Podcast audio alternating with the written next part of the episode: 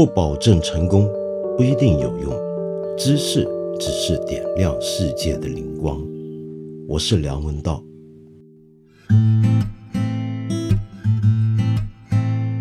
我今天很高兴啊，有机会跟我素未谋面，但是我一直很喜欢看他节目的李诞做这么一个对谈。呃，之所以想到跟他聊天，而且是聊理想与现实这么大的一个题目啊，那是因为好像很多人都不晓得为什么会喜欢问我关于理想与现实矛盾这个问题，而恰好也有许多人会去问李诞这类问题，比如说当理想跟现实矛盾的时候该怎么选择，该怎么办。那很有趣的是，我有很多朋友一开始都以为我跟李诞在这个问题上的立场应该是南辕北辙的。他肯定是认为我们应该服从现实，然后肯定觉得我呢就是要高举理想。但事实上，在这么想之前，我们首先要搞清楚一个问题，这个问题就是到底我们在说的现实是什么意思，而我们所讲的理想又是什么意思呢？当我们把这些概念梳理一下，搞清楚之后，你就会发现，其实我跟李诞在这个问题上面恐怕还是高度一致的，或者至少是有某些共识的。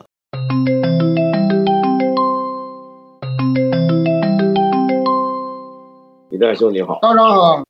我做八分这个节目呢，现在有一些听众呢提来一些问题，那些问题呢，嗯，很多人都在谈理想跟现实的问题，所以我特别想跟您指导一下。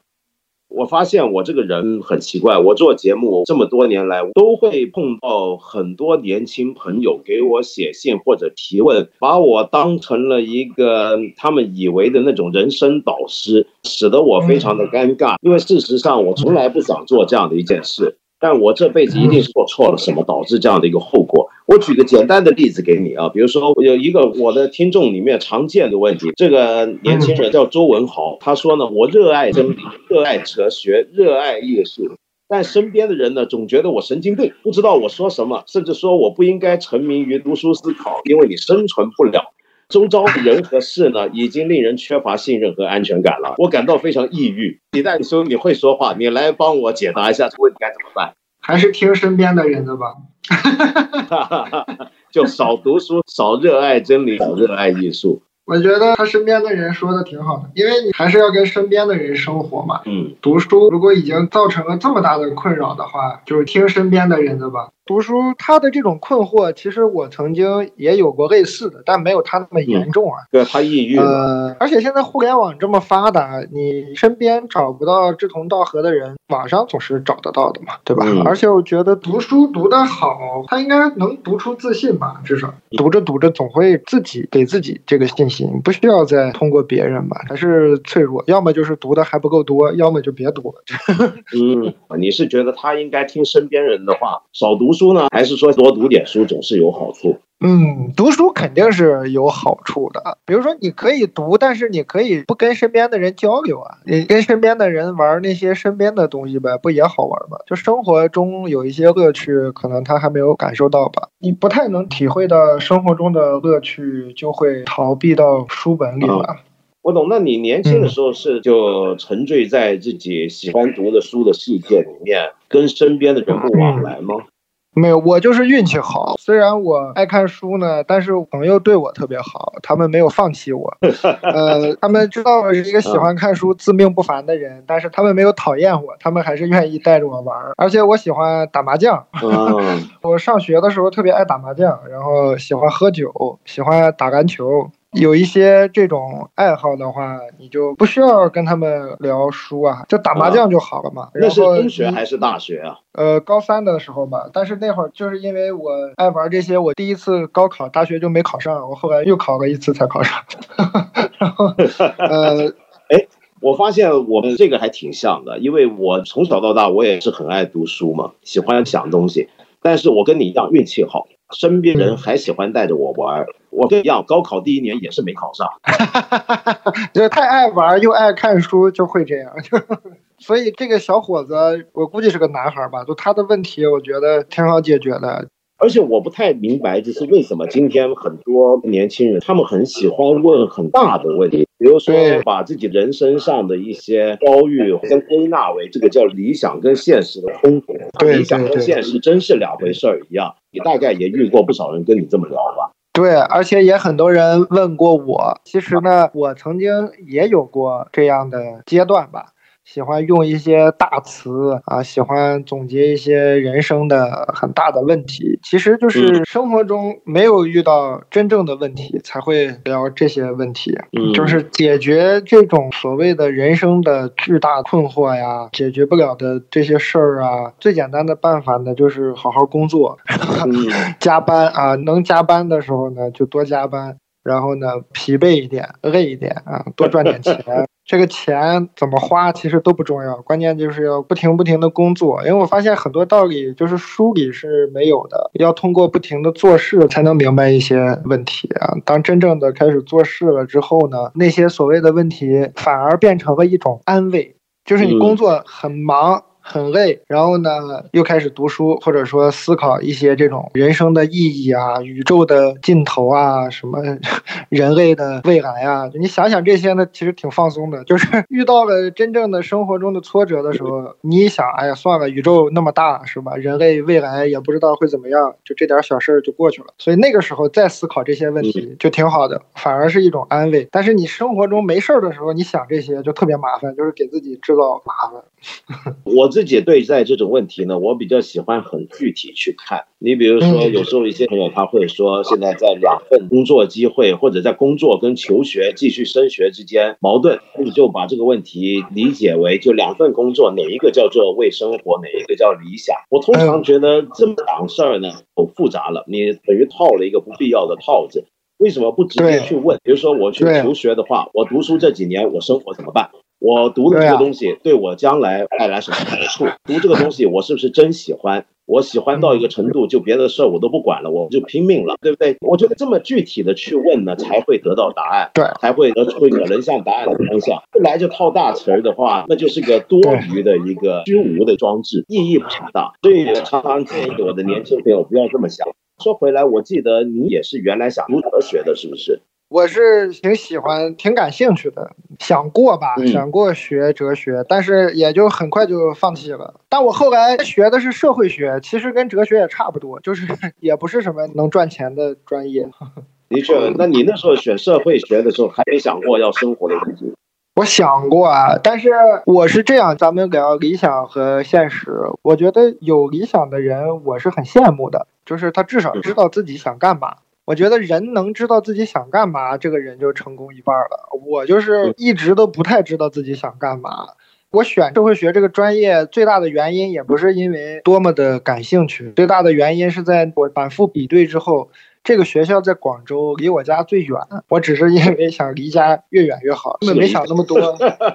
达成阶段性理想。对，这个东西就是机缘巧合嘛。我觉得我没有理想，反而做事的时候会轻松一些。就这也做做，那也做做，这也搞搞，那也搞搞。哎，慢慢的生活带来一些抉择的时候，我也没有那么抗拒。我就是从来都是哪个钱多选哪个。嗯，我的人生选择特别简单，就是摆在我面前的。所有事儿哪个钱多我就干哪个，然后就变成现在这样了。这个我能理解啊，因为我们很多人都是这样。但是问题是，有时候只要有两份工作，钱给的一样多，嗯，那你那时候又凭什么来选择呢？那我就会选不早起的。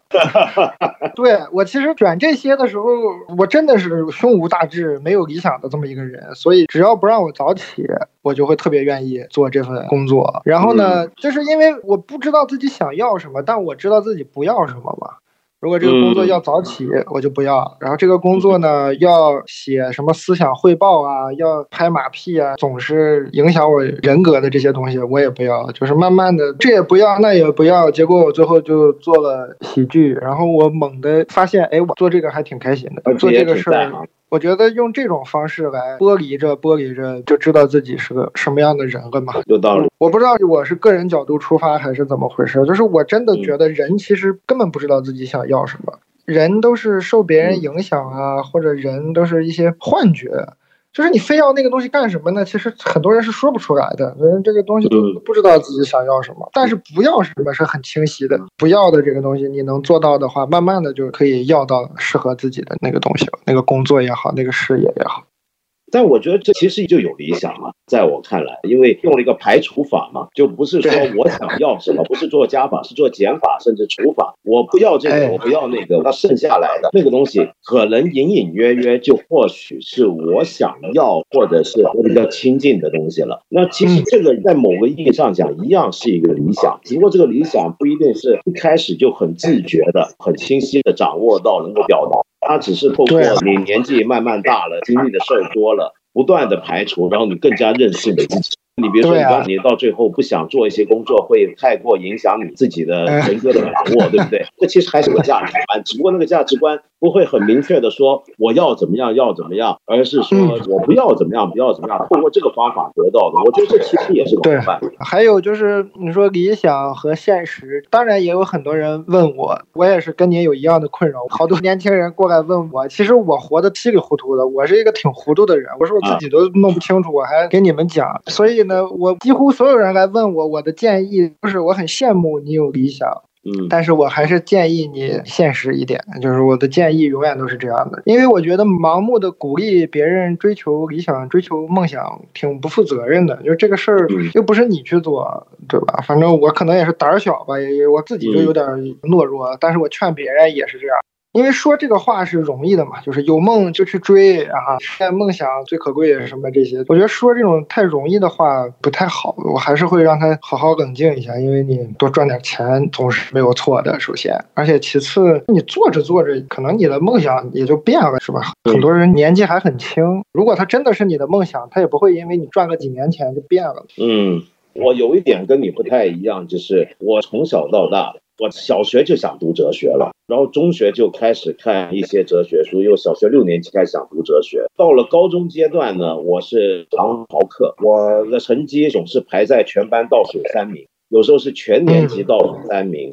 我也是这样。初中一年级的时候，我记得收到了一个学校发的一个单子，就列出来从初一到高三那六年里面。大概要学什么课程，怎么样怎么样，很有规划。我在看列的那些课本参考书，我就觉得天哪！不是说年轻人这个时间是学习最好的时间吗？然后我就想，天哪！我这六年最好的光阴就要耗在这些玩意儿上了，不是？我那时候就开始有志向，但但我是有理想的啊。我的理想就是我不读这些玩意儿，那我要把我好的岁月花在别的地方，那我就花在我读自己的书上。好，那问题来了，很多人就以为我是胸无大志，我甚至那个时候没想过要念大学，然后问我说：“那你将来工作怎么样？”我都觉得这不是问题。我唯一关心的是，因为我真爱哲学，我喜欢读书，我喜欢人文社科的东西，喜欢思考这些事儿。只要让我老好的想，那就行了。那干什么呢？不是太重要，我可能那个时候不是太在乎钱啊。比如说我特别的经历，就是我不晓得你那一代人环境怎么样。我们念高二、高三啊，都流行暑假去打工。我那时候打过这么一份暑期工，是在一个写字楼一个办公室里头当小弟。那个年代还有这种工作，就是你寄东西都是寄信嘛，对不对？那就贴邮票啊，收拾文件啊，安排档案啊。那时候也还没那么多电脑，然后快递都是你自己一个人干。那我很喜欢那份工作。我发现我有很多时间，因为干的东西都是机械性的，不用什么动脑子。那时候脑子空出来了，想自己的事儿。然后呢，一天到晚要搭地铁、搭公交到别的办公室送信啊、送快递。我那段路上，我还能自己看书，我觉得天哪！对一个喜欢念哲学的人来讲，还有比这更好的工作吗？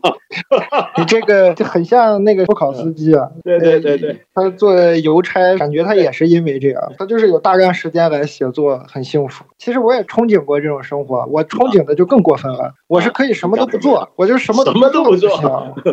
我算了算，就是用一个最低的开销，在家应该也花不了多少钱，在家 待着就行了。但是还是不好意思，其实全是因为不好意思。对啊，反正还是挺想做废物的嘛，有过想做废物的这种梦想。但是其实做废物是一个需要很高天赋的事儿，我们这种普通人就会不好意思，就是做着做着就不好意思了。我们只能好好活着。我反而觉得就是那个理想嘛，我觉得我把它简化成另一个概念，就是你爱什么。你有多热爱一个事情，你有多热爱你想成为的那种人的那个状态。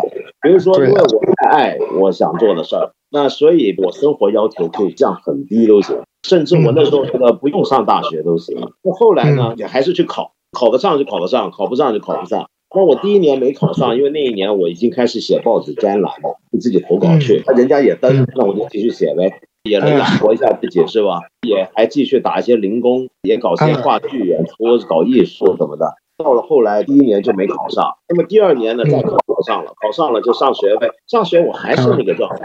觉得没关系，这个学的怎么样？我只要过好我自己的日子，读好自己的书，到毕业，直到现在今天，我都没有过职业规划。这点很像，而且我觉得职业规划是一个荒唐的事情。人生怎么可能是规划的出来的呢？这是完全荒谬的事情。我觉得那些教你做人生规划的什么职场导师啊，这些人都是挺坏的，就是 不知道他的人生规划是不是就是当骗子。是，你怎么能规划的出来呢？就是有一些。短期目标是好的，我觉得你说的很对。人生太多意外了。对啊，我常常回想我自己走过的路，比如说我年轻的时候，我发现很多时候就是运气。对对对，我当年写写东西，然后做个文艺青年，做个文化人，那是很偶然的。比如说有人喜欢我写的东西，那我就写专栏，然后写着写着，知道你的人多了，找你干些别的事儿。但是事实上，那个年代，我觉得很有可能其他人会做的比我好，只不过我碰到，我恰好认识某个人了，才有一个机会，是不是这样？就是这样，可能也是我们这种人生经历导致了这种价值观，还是这种价值观导致了这种人生经历？不明白。反正我跟您差不多，我也是每个人问我今天怎么做这些，首先我说都是运气好啊。其实我当时也就是乱写，但我比您那个年代稍微占点便宜，就是有网络嘛，互联网更发达，我就是在网上乱写，然后看到的人多，哎，慢慢的就开始做这种工作了。所以也是这种人生经历，我更加坚定的认为它是不可规划的啊。但有时候也会被人批评，太随意的话。我基本上把理想现实分开来想，就是说，现实上我可能很随意。有什么工作我就做，但是我总会想着我爱什么东西，我想做一个什么样的人，或者我不愿做什么样的人，像你用的那种排除法，或者我大概最后就我死之前回看我这一辈子，我觉得我是个什么样的人，我觉得这个事情是我在乎的。那反而现实生活中，有时候今天大家讲的那种理想啊，我觉得并不是真正的理想，在我看来。他是个职业上的，他觉得最后要做什么工作？我常常觉得我们现在的人会把生命跟生计混淆在一起。生计是一个我赖以谋生的东西，那生命就是我想做个什么人的问题，我人生活着干嘛的问题。我们今天讲的所谓的人生规划、职业规划，其实很多时候指的是你的生计的问题。你生计是你想干什么？你想赚多少钱？几十岁要财务自由？几十岁要退休？几十岁该买私人游艇、私人飞机，都是这些。那这个东西不叫生命，生命是别的东西。生命就是说，我想做个什么样的人，我喜欢什么，那个是我的生命。对，就是这一点上，我跟您肯定是一样啊。但是我有时候会犹豫，就是我觉得那些只为生计发愁的人，感觉比我快乐。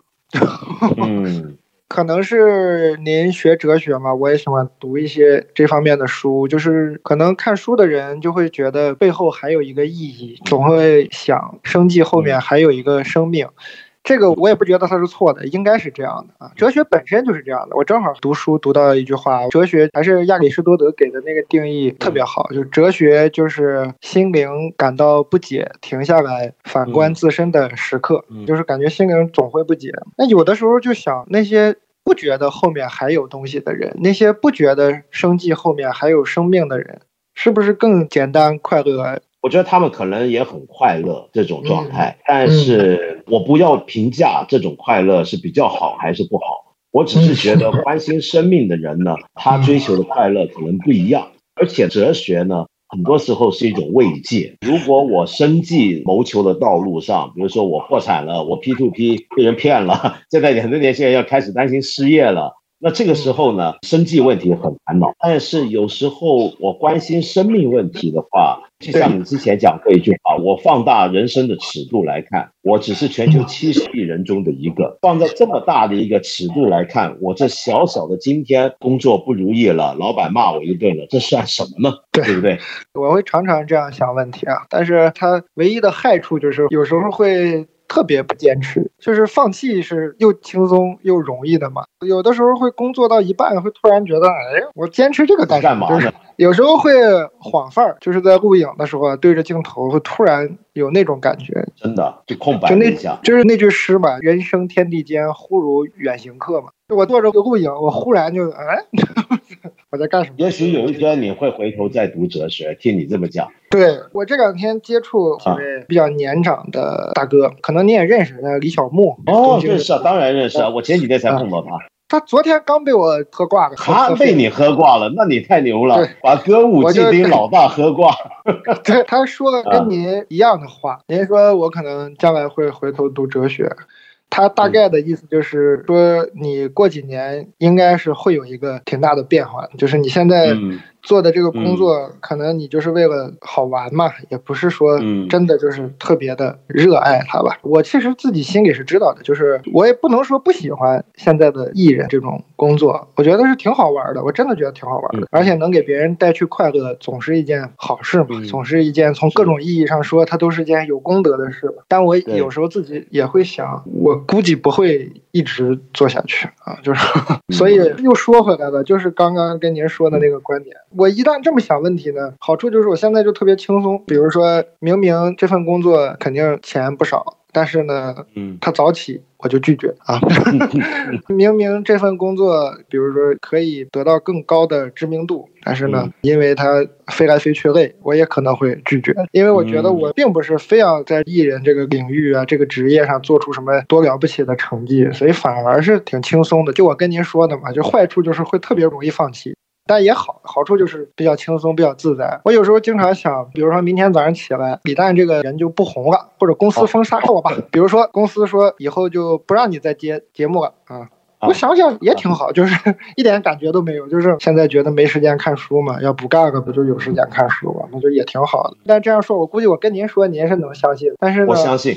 但是这个东西在镜头前说就特别虚伪。但是我不晓得为什么，我看你的节目或者听你说话，我有很强烈的感觉，觉得你在干一件临时性的东西。我不晓得为什么会有这个感觉。你感觉非常对，就是我跟康永哥，就蔡康永，啊啊啊！我说其实我有一个坏主意，就是等我将来因为什么原因不做艺人了，我就做一个专场的表演。这个专场的名字我早就想好了，这个名字就叫《误入娱乐圈》。这个题目好。然后呢，我就把我这几年在娱乐圈看到的好玩的事啊，这些都讲一讲。但我现在没法做这个专场，我现在做呢会被人说是矫情，被人说得了便宜卖乖嘛，就是你明明在赚着这个钱，你怎么能说你其实是误入呢，对吧？但是我说我等到我不红了，我一定做这个事情，到时候肯定也没人骂我了，还觉得挺好玩的。那到时候如果是个现场演出，邮票给我，我要坐前排啊。欢迎 欢迎。我我期待这一天。这么说好像是个诅咒啊！就你经理人要骂我。其实这个是不可避免的嘛。做艺人更要明白这个事情嘛，就是你红不红，这个是自然规律，不是你硬在那里争就能争得到的。这个挺好玩的，所以我每天心情是挺好的，挺逗的，已经做好了这个准备。这样就好，我喜欢你这个状态。道长的文章我也读过嘛。感谢多批评。我能感觉得到，其实您看问题是很深入，而且对非常多的事情是不满意的，或者说对这个世界是有非常非常多的不满的啊，觉得它肯定是能更好的。但是呢，我看您的视频，从来没有看到过您愤怒，或者说说重话的时候，好像都不太有啊。更常见的就是很温和啊，笑呵呵啊什么的。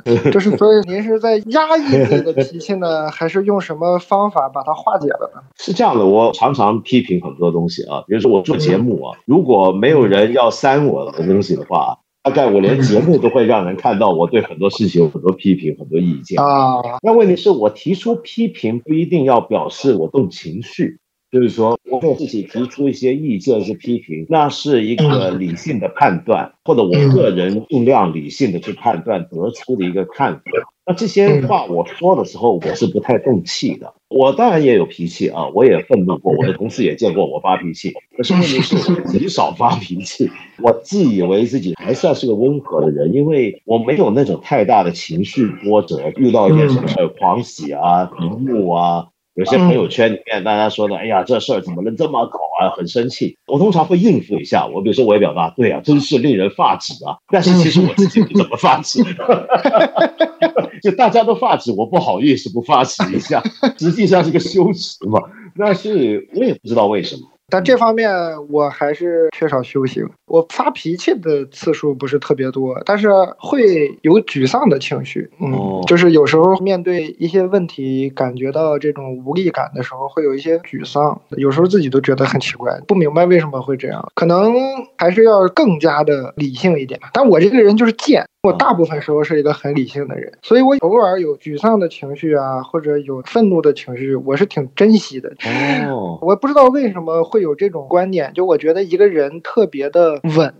特别的不起伏的话，可能也就不可爱了，不生动了。就是不是说您不可爱啊，您很很可爱。不不不，我觉得很多人都觉得我是一个不像是个活人，我常常被人说。我就有时候会觉得有点这种情绪会生动一点吧，尤其我还喜欢写小说嘛，就有时候想写一个人生气啊什么，我会发现自己都不会写，感觉自己其实并没有体会过那样的情绪的波动。我也不喜欢发脾气，也不喜欢自己沮丧。但出现这种情况呢，又特别贱兮兮的在那里珍惜、体会它，也很奇怪。我觉得挺好。我觉得如果你仍然沮丧，有时候会有无力感，就像刚才你一开始讲那种排除，就我不想干嘛，我喜欢什么，这个也是一种情绪上的排除。其实就说明你原来有一个自己的价值，有一个自己的想法，或者你理想的那个状态一定是有的。要不然你也不会有无力感，对，的确是值得珍惜的，挺好。这个说明很多人对你的误解很深啊，总觉得你非常犬儒。